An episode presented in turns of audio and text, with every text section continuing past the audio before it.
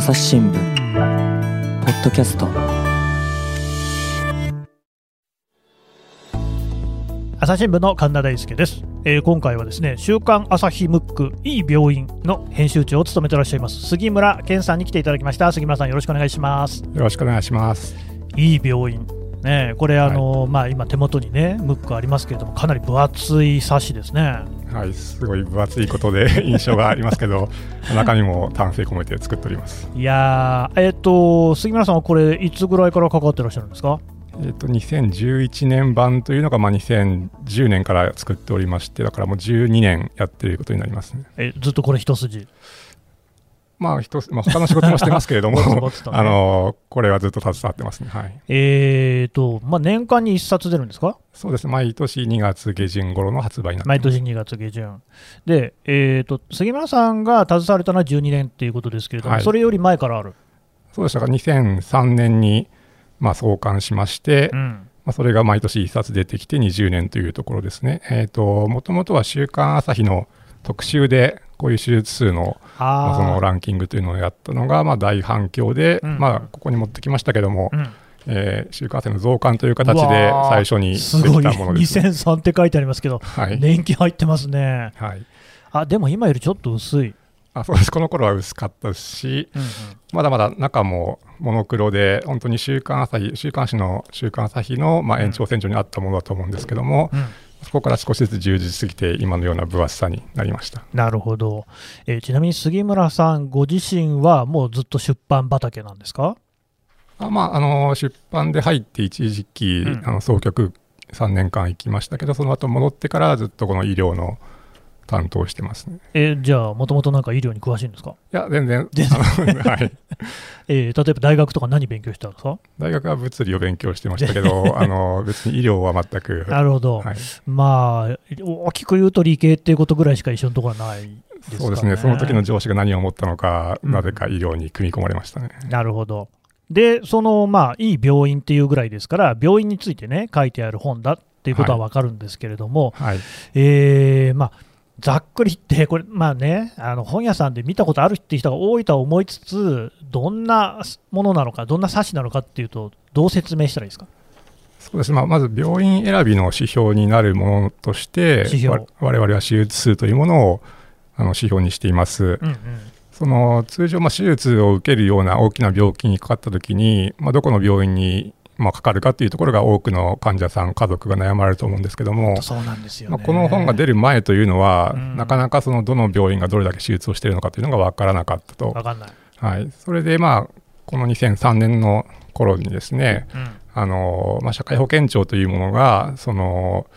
手術をやっているところをまあ評価するというような、まあ、指針を出しまして、えでまあ、これをもとに企画が始まったのがこの手術で分かるいい病院なんですけども、うんまあ、この我々がその、まあ、まずは厚生局に情報開示請求をした上で各病院にその手術をやってるであろうというところに独自調査をかけて、まあ、アンケートでこの、ーえー、と手術を聞いています。で集計したものをまあ各疾患ごとに手術数の多い順に、まあ、ランキングにしているということになりますので、はいはい。まあ、自分の病気でどの病院にかかったら、まあ、手術がよくできるんだろうかというときにこの数字を参考にしていただくということが、まあ、一つの、まあ、講義のきっかけになっているとは思いますのえでそ、の情報開示請求をまずかけるんですか？えー、とちょっとこれは2017年頃に亡くなってしまったんですけども、あの当時はもうまず情報開示請求で大まかなその調査の対象を絞り込むということをしてましたね。えそれはどこに？社会保険庁にですか？えーとまあ、僕が担当した時にはもうすでに厚生局各地の功績になってましたけどもはいははいいはいはい、各地にね、厚生労働省の出先機関みたいなのあるんですよね、はいそこに、えそれに何を情報開示請求かけるんですか？えーとまあ、各病院が1年に1回自分たちの手術数を、まあ、届けれる義務があったんですね、当時は。そうなんですね、はい、その義務によってその、これだけの手術をやってる病院だから、診療報酬を高くつけましょうとかっていうようなことになっていました。うんうんうんうんでただそれは開示請求しないと出てこないものなんですか？公開されてはいない。公開されてはいないですね。はい。ああ、じゃあでもそういう、ほとんどその調査報道ですね、やっぱりね。そうですね。まあ原点はそこにありますね。それがまあ、結果的になくなってきてしまったので、その制度の変更とかで、うんうんまあ、今では我々の独自調査を、もうベースにして作ってるところがあります。なるほど。えで、その最初の2003年の冊子っていうのは、何が書かれているんですかね、その手術数ですか？はいまあ、基本的な考え方は同じです。心臓ですとか、あのがんの病気ですとか、うん脳の病気ですとか、やっぱりその手術が必要とされるような病気の手術数を、まあ、全国、地方に分けてですね、この病院がどれだけの手術をやってるかということを、まあ、書いている、まあ、これ自体はまあ今もほぼコンセプトは変わらないですね。えこの本のですね、まあ、一つの売りというか見どころっていうのは、ランキングがあるところですよね。はい、じゃあ、そのうん当時からも2003年からはい手術数でランキングをつけてた。そうですね、そこがその当初、まあ、タイトルが、まあ、聞くとによると手術数で分かるっていうのにすごい批判が集まった そうであ、そうなんですか？あのもちろんえー、と医者からすると、そんな手術数だけでいい病院は分からないという、量だけじゃなくて質もあるだろうというはいことですか？たあー、だ客観的に一般の人が分かるその指標という意味では、やはり手術数に勝るものは今のところないとは思いますし、うん。こちらも手術数だけで全てを評価するというわけなくて、まあ、あくまで指標の一つということで、まあ、重要な一つとして、まあ、提示しているところもあるので、なかなか当時はこの批判も多かったですし、こういうタイトルのものには協力したくないという、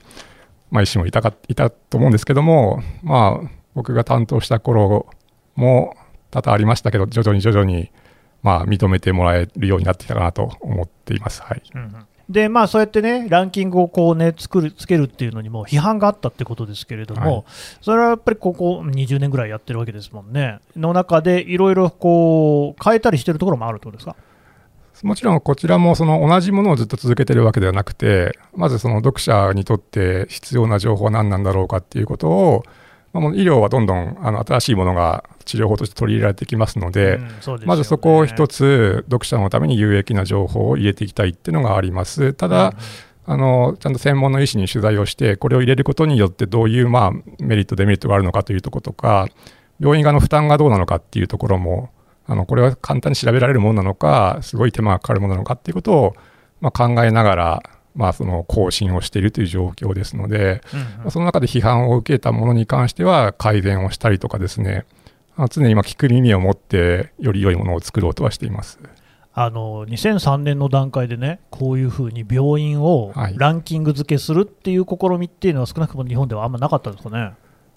あのまあ、なかったと思いますし、それを最初に始めたときに、各社が、まあ、いろんな指標をもとに、まあ口コミも含めて、うんうんランキング本というのがまあブームになったようなんですけども。ただ、まあ淘汰されていって、うんまあ、残っているのは数社しかないかなと思ってます。なんで淘汰されたんですか？まあ、やはりその医療界からの批判はやはりあるので、うんそこにやっぱりその真摯に向き合っていかないと、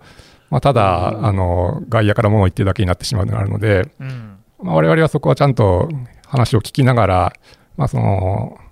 お医者さんたちの集まりである学会とかともうんどういう調査をしたらよりいいだろうかっていうことをまあ話し合いながら進めていたっていうところがあります。まあ、杉村さんも編集長ってことですから、そういう場に出ていったりするんですよね。あもう四六時中というか あのあの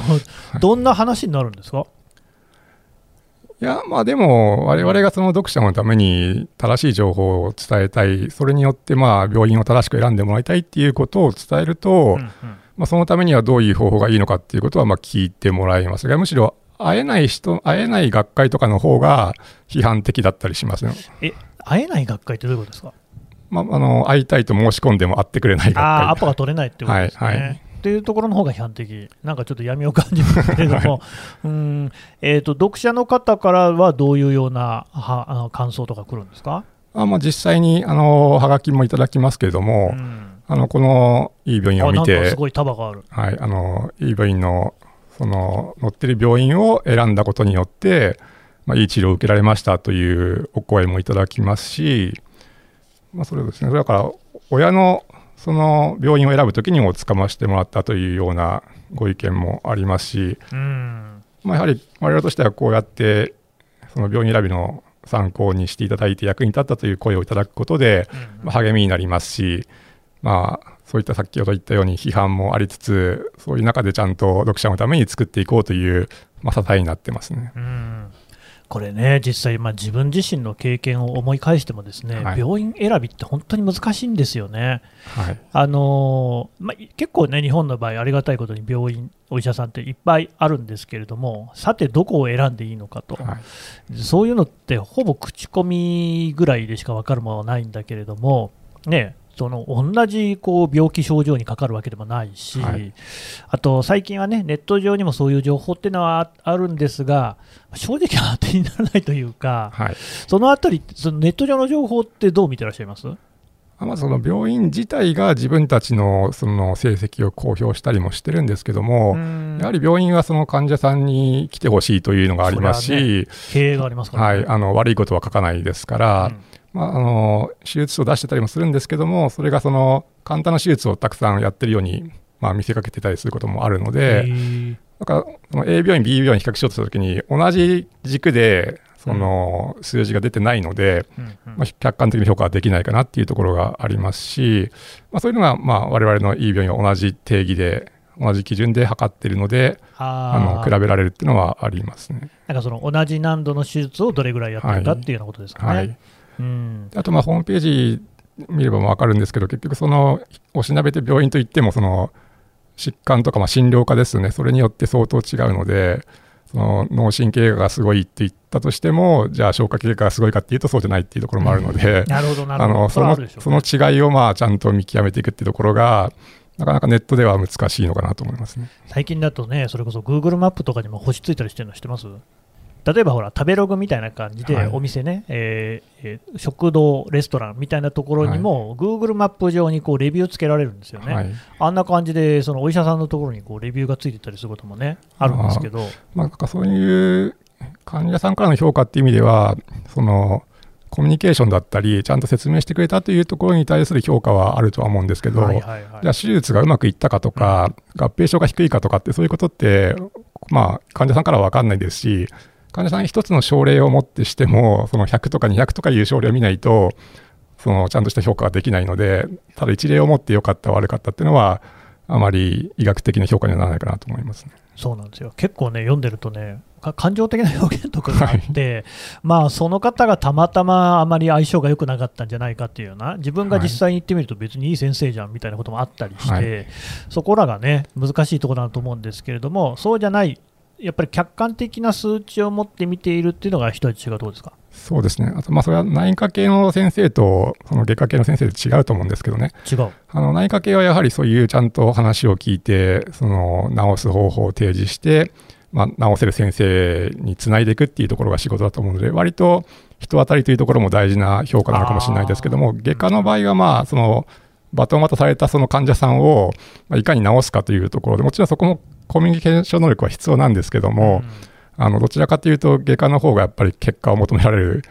うん。ものなので、まあ、言ってしまえばその、多少不愛想でも、うんしっかり治してくれる医者だったらいいんじゃないかっていうところもありますよね。結果を求められるっていうのはちゃんと治すっていう意味ですか？まあ、その合併症というその手術によって他の症状が出ないようにしたりとか、うんうん。あとまあがんで言えばその再発させないというような、うん。とことか。なるほど。はい、そういうのはまあその時には分かんなかったりするんですけど結果的に2年3年経って、まあ、がんで言えばその再発してしまったら取り残しがあったんじゃないかっていうことになってしまうので、うん。まあ、長い目で見てちゃんと結果が出せるかっていうところはたくさんの症例数を見ていかないと、まあ、評価できないかなと思いますけど。なるほど。それに対して、内科のお医者さんっていうのは、割とこう、なんですか、そのコミュニケーションの方がより大事になってくる？まあ、特に最近はその3分診療と呼ばれているところもあるので。あその3時間待って3分しか診療してもらえないっていう、ねまあ、ただその3分間でもちゃんとあの見るところを見て、適切な指示を出せる医者もいるので、うんうんまあ、そういう意味では内科はよりコミュニケーションの方が重視されつつあるとは思いますけどね。なんかでも、それは、それこそ、こう、指標を作るのは難しそうですね。そうなんですよ。それは、あの、いい病院っていうタイトルから、うんあの、内科系の病院も載ってるのかなと思われがちなんですけども、そこはちょっと指標がまずないというところもうんあるので、やはり外科系の方が指標が、まあ、的確でもあるということで、外科系の指標を作ってるということになりますね。うん、なるほどね。で、まあ、こうやってランキングをつけること自体に対しても、やっぱり批判はあるんですかね？まあそうですね、病院からすると、やはりその、勝手に評価されてるというところもあるので、うん。もっとその先ほどから言ってるようにその成績を見てほしいっていうところもあるんでしょうけどもなかなか成績っていうのは医学的なものでたくさんの症例を集めないと評価できないところもあるので我々はまあその手術数というのを軸にしてますけどやはりその手術だけで見てくれるなっていう声は多いですよね。うん。かなりね、この数値、数字がはっきりと出てるじゃないですか、はい、え例えばこれ、たまさかその開いたページを見ると、これは、えー、心臓病ペースメーカー治療って書いてあって、はい、全国ランキングだと1位から、大阪の病院が、えー、2020年、植え込み数185とか書いてあって、でまあ、2019年の植え込み数があって、ICD、内新規、CRTD、内新規、SICD 実施で、まあ、細かいことはね、実際に読んでいただくのがいいと思いますけれども、はい、やっぱこういう数字で判断するっていうのが客観的でいいという一方で、その数字だけが一人歩きしないかみたいな話っていうのはあるんですかね？はい、そこはあるので、まず一つとしては、こちらもちゃんと専門医に取材して、そのランキングの前のページには必ず読み解くための解説の記事をつけるようにしているというのがまず一つですね。うん、で、まあ、とはいえその手術数に重きを置いている理由として、まあ、取材した医師からも聞くのはやはりそのたくさんやっていることによってその難しい症例も経験していくことになりますしその不測の事態に対する対応力というものが、まあ、その外科医だけでなくてその手術室に入る看護師ですとか病棟の看護師ですとかそういうチーム全体にまあ経験値が積み上がっていくのでまあ、やはりその手術をほとんどしてない病院に比べるとたくさんの症例をこなしているその病院の方が、まあ、成績にもつながっていくだろうということになりますね。うんなるほどね。だから結構そのお医者さんに対する取材っていうのも重要なんですね。そうです。あのそこはもうきちんとやるようにしていて、まあ、おそらくそのそこをないがしろにしてしまうと、またその批判が 噴出するといいますか、あの常に緊張感があるんですね。はい、あの我々はちゃんとあの最新の情報をお医者さんに取材をして、読者の知りたいということをまあ代弁しつつの、まあ、妥協点といいますか、より良いところを探っていくということを常にしているので、まあ、そこはあの常にインプットを忘れないようにはしていますね。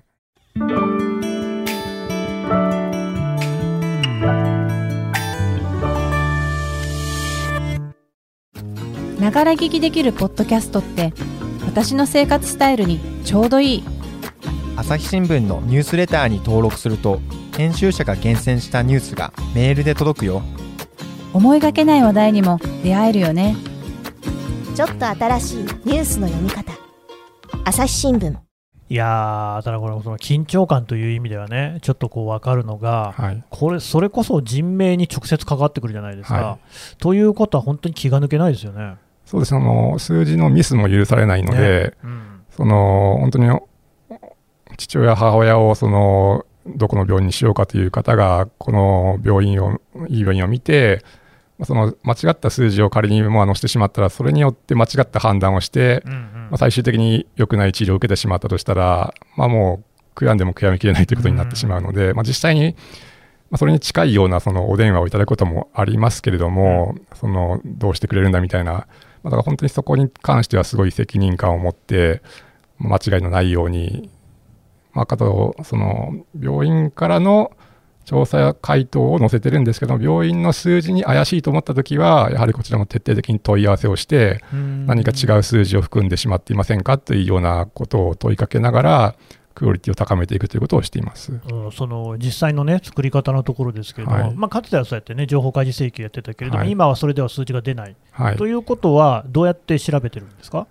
まあ、その多くはその、がんで言えばがん診療けん診療連携拠点病院というのがありますし、うん、他にも学会が認定する施設ですとか、その専門医がいる病院というのが、まあ、ホームページに出ていたりとかですね、うん、あるいはまあその過去のその、えー、厚生局のデータや、あとは厚労省の DPC というんですけど、うん、えー、こういったその開示されている情報などを集めながら、この疾患にはここの病院に調査用紙を送ろうというのを決めていて、まあ、今29種類、えー と調査用紙があるんですけども、はい、合計で約4000病院に、はい、調査用紙を配布していますね。あの4000の病院に29種類って、まあ、何種類も送る病院もあるわけですよね、はいはい、めちゃめちゃこう事務的に大変そうですね。そうですね。だから本当に病院その大きい病院だとすると29枚来て、はいはいはいはい。それをまたその事務の人が各診療科に振り分けてっていうことになるので、なかなかその調査期間も4ヶ月とか設けてるんですけども、うん。あのその回答までに本当にギリギリになっちゃう病院もあって、こちらもなんとかお願いしますというふうに頼み込んで回収してるところですね。えでもちゃんと集まるもんなんですか？まあ、そこはおかげさまで、その他の似たようなその調査よりも、うちのいい病院を優先的に答えるべきだというふうに、まあ、それだけあの他の調査は置いといてでも、これには答えるべきだという、あのそれだけまあ認知されているところもありまして、うんうん。まあ、その事務の方は割ともう、ただの作業と思っているところはあるのかもしれないですけども、うん。外科医からすると、これに答えないと自分たちが正しく評価されないというふうに思っているので、お医者さんがやはりぜひ答えるべきだっていうことになっているかと思います。その調査って何を聞いてるんですか？えー、ともちろんその手術を一つ聞きますけども、その内訳としてそういう腹腔鏡手術がうん。どれだけなのかとか、まあ、最近ですとロボット手術というのがありますので、うん。そういうものですとか、うん。あとはまあそれに付随する、まあ、関連する治療法や、あとはその執刀医の名前も聞いていますね、まあ人数と。へまあ、結果、その他の媒体にはない、その主な執刀医の名前というのが、この e 病院には掲載されているので、ーうん。ま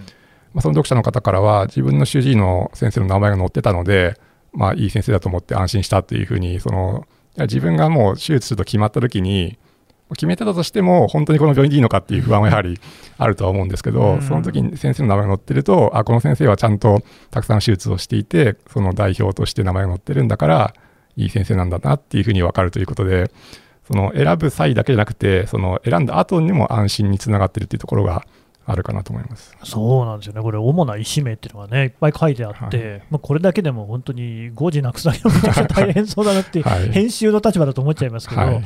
あのこれ、実際にこうお医者さんの名前を載せることに対しては、病院側、お医者さん側からは反発とか特にないんですか？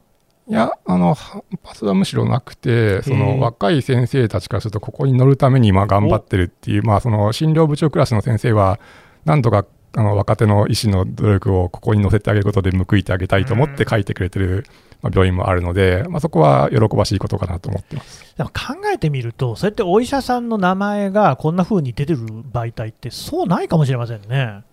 そうですね、そこは少ないと思います。あまあ、それこそね、専門的なその学術誌とか学会誌みたいなともかくとして、はいあんまりこういう一般書店で売ってるもので、こんなにお医者さんの名前見られる機会ってないですよね。そうですね、やはりその広告宣伝の類なら、まあ、ドカーンとなんかスーパードクターってありますけど、そうじゃなくても、ひたすら羅列されてるという意味では、うんうん、まあ、こういうものは少ないような気がしますね。なるほどね。でね、今ちょっと気になるワードも出ましたけれども、はい。そう広告ですよね、まあ、はい。そうは言ってもですよ、広告も入れないとこうなかなかお金も儲かんないんじゃないかなと思うんですが、これ、ずばりどうなんですか、広告で、まあ、こんなこと聞くのもなんですけれども、まあ、広告たくさん払ったからランキングの上に載せるぜみたいな話はないんですか？そのあくまで我々としてはその編集と広告はまあ分離ということでやっているので、あ新聞と一緒だ。はい、そこはそのなかなかその100という手術数を回答しているところをあなたはこう下しますから150にしましょうってそんなことはできないわけで それはまあ見る人が見ればおかしいだろうっていうのはすぐ分かるのでこの数字をいじったりとか、まあ、ランキングになんか操作を加えようってことは全くできないシステムになっているので、まあ、そこはそのちょっと誤解されがちなところはあるんですけども、あのちゃんと分けてやっています。一方で、その広告は広告でうんお金を払って、このいい病院ムックに載せたいというところは、自分たちの宣伝のために広告のページを買って載せるということになりますので、うんうんまあ、そのあたりはあのちゃんと分けてやっているので、まあ、誤解しないでほしいなと思ってます。これ、だから広告も載ってるんですよね？そうですね、はい。でもなんか PR のページとかって書いてありますね。はい、そこは明確にその、そこは PR ですというふうに分けるというふうに、うんまあ、社内でも徹底しているところですね。なるほどね。だからまあ、新聞でもね、上のところに全面広告とか書いてあったりしますけれども、はいそんな感じでこれは違うんだぞっていうのを分かりやすいようにしていると。はい。うーん、なるほどね。まあ、いろいろこう、気を使ってるんだなってわかりますけれども、もう一つね、はいその話の中でちょいちょいと出てきたのが、はい。まあ、あの競合する他のはいこういう,、う冊子、本とのこう違い、はい。これはまあねあの、あんまり手前味噌なこと言うのもなんだよっていうこともあるかもしれませんけれども、まあ、ここはね、あんまりそうお遠慮せずに、はっきり言ってほしいんですけど、やっぱり違いますか、まあ、その作り方の違いというところだと思うんですけども、というと、えっ、と、これって新聞社の名前出しちゃっていいんですかね？どうぞどうぞ。読売新聞なんかは、えっ、と、まあ、毎月違う、その、まあ、疾患治療法というのを新聞紙面の方でまあ調査して、まあ、掲載しているというのがあります。ーで、それを、まあ、再録する形で、えっ、と、ムックにうんうんまとめているので、まあ、読売さんとしては、基本新聞に出すのがメインのまあそうでしょうね。あのアウトプットだと思いますが、我々は基本、ムックを作るために、えーこの1年に1冊のために全てを投じているというところもあるので、うんまあ、病院からするとまとめてくるのがいいのか、コツコツ来るのがいいのかっていうところはありますけども、でかつ、まあ、新聞と違って、もう、こちらはそのカラーでもイラストも入れて分かりやすくしようっていうことで、そのもうムックのための解説記事というふうに作っていますので、うんまあ、その分かりやすさとか、読者のためにより良い情報というところは、まあ、手前味噌かもしれないですけども、まあ、力を入れているところではあります。これ、全部カラーですよね。はい。こういうのはもう、あれですか、あの週刊さ、あ、週刊朝日新聞出版だけですか、まあ、はっきりはしないかな。まあ、そこはちょっと、でもこれ見やすいですよね、やっぱりね。はい、そのただでさえその医療って難しいなと思われがちなので、うん。なるべく平易な言葉で分かりやすくしようとして、まあ、チャートを入れてみたりとかっていうふうにあうんの工夫はしています。だってこれ、結構なページ数、えっ、とね、最後のページが525、200あ526はい、ページあって、で分厚いんだけれども、まあ、この紙薄いじゃないですか、はいそれでカラーだから、これ結構高いでしょ、紙。あまあでもそうですねそのギリギリのところというかそのあまり、お値段990円。はい、裏写りしないギリギリのところを狙って、はい、作っています。あーやっぱそこがね、読みやすい、特にやっぱりどうしてもね、使われる方も高齢の方も多いでしょうしね。はいうん、これがあまり重くなりすぎると、その書店でおじいちゃんたちが持って帰れないとなってしまうので、あの、あまり熱くしないようにしてまます。さにそのギリギリのバランスを狙ってるってところですか。はい。とはいえ、やっぱりね、データが多ければ多いほど読み応えはありますしね。そうですね。そこは、その、たくさんやりたいところもあるんですけども、まあそこはその、よりすぐりのものにしてるというか、うん。もちろんそのこちら側のマンパワーの問題もありますし、病院側の負担もありますし、その分厚くしていいのかっていう問題もあるので、うんうん。その選び抜いたものを毎年掲載しているというところですね。まあね、いろいろ聞いてきましたけれども、どうなんですか、編集長の立場で、これ作るにあたってですね、いい病院、はい。一番大変なことってなんかあるんですか、まあなんか全部大変な気がするんですけど、うん。ただまあでも、繰り返し言ってますけど、ちゃんとその医療界のその合意をなるべく得て、読者の知りたいことに答えていくっていう、この真ん中に立つというところを、うん。そのちゃんと意識しながらやっていく、どちらかに寄ってしまうと、多分アンバランスなものになってしまうと思いますし、まあ、そこをうまくやっていくことが長く続けてこれてる理由なのかなとは思ってます。これ1年かけて作ってるわけですよね、はい。結構長い作業ですね。そのその調査自体は4ヶ月、5ヶ月なんですけど、この準備の期間を入れると、本当に8ヶ月、9ヶ月要していますし、まあ、だから、1年の中で休んでる期間の方が短いというところがありますね。うんやっぱりその年その年でちょっといろいろ手直しをしたりっていうのもあるわけですよね。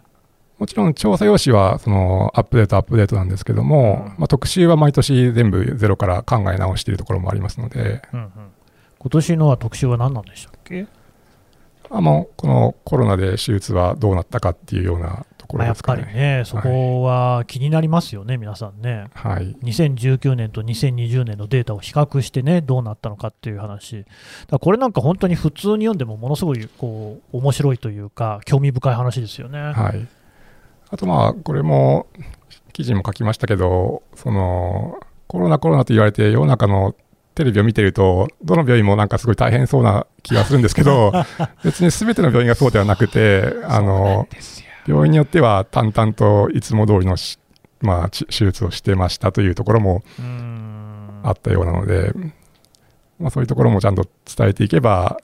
まあ、過度に不安にならなくてもいいかなとは思いますけど。うんそこ、難しいとこですね、はい、まあ、確かにその病院に行く上でね、不安になるかならないかっていうのも大事なところですけれども、やっぱ医療従事者によってこう偏りがあるんじゃないかって指摘もあるじゃないですか、はい以前、ですねうちの番組もですね、えーと作家で、えーご自身医師でいらっしゃる夏川壮介さん。にね、えー神様のカルテでおなじみの臨床の砦っていう本もね、ものされた、に出ていただいて、やっぱあの夏川さんご自身はコロナを見ている病院に勤務されてるそうなんですよね。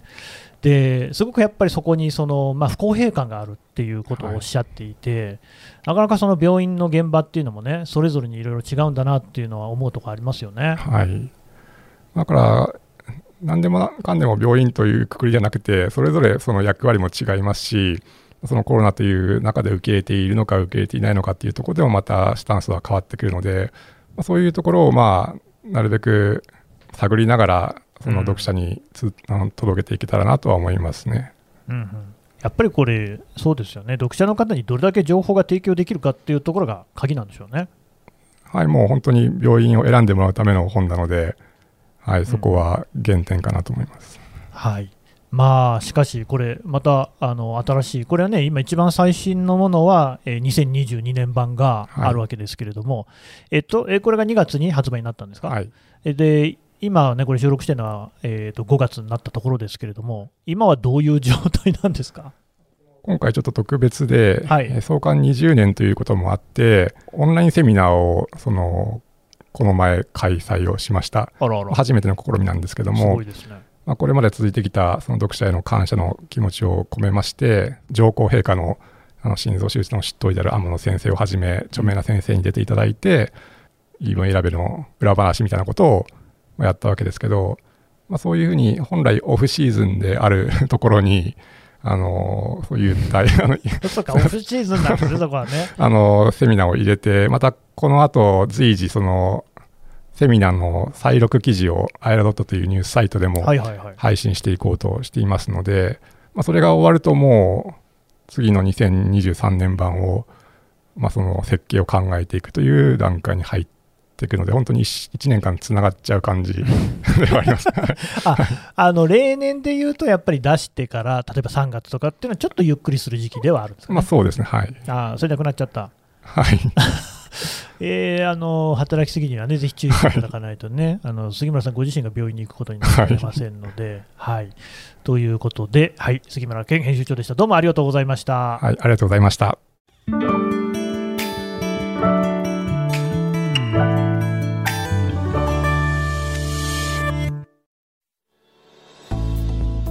はい、えー杉村健さんのお話を伺ってきました。さてね、ちょっと改めて、えーじゃあこのいい病院という冊子について、えーちょっとこうね、告知をしてもらおうと思うんですけれども、はい。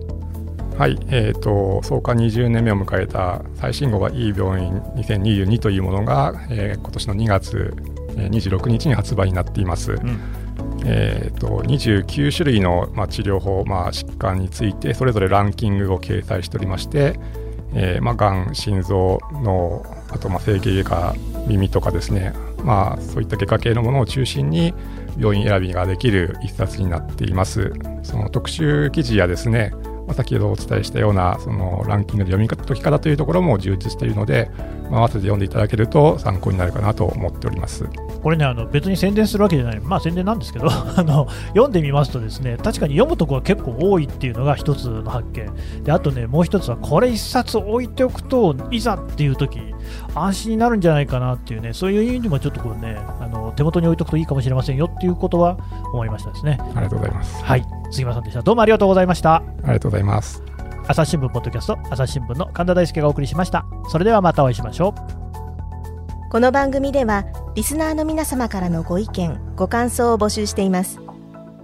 概要欄の投稿フォームからぜひお寄せください。ツイッターやメールでも受け付けています。ツイッターでは番組情報を随時紹介しています。アットマーク朝日ポッドキャスト。朝日新聞ポッドキャストで検索してみてください。